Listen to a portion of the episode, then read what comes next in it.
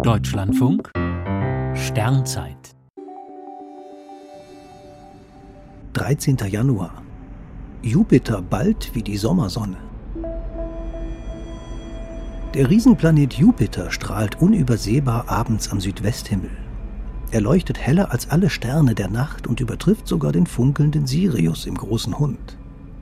Während die Fixsterne Jahr ein Jahr aus die stets gleichen Muster bilden, bewegen sich Planeten vor dem Hintergrund der Sternbilder.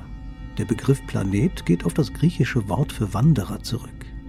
Jupiter wandert heute auf die Nordhalbkugel des Himmels. Er überquert den Himmelsäquator von Süden nach Norden. Der Äquator ist am Firmament nicht zu sehen. Er ist die imaginäre Linie genau zwischen Himmelsnord- und Südpol, ähnlich dem Äquator auf der Erde. Jupiter macht jetzt den Schritt, den die Sonne zu Frühlingsanfang macht.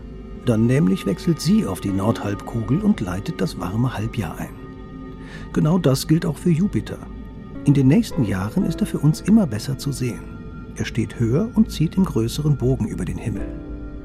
Während die Sonne jedes Jahr zu Frühlingsanfang den Himmelsäquator nach Norden überquert, geschieht dies bei Jupiter nur alle zwölf Jahre.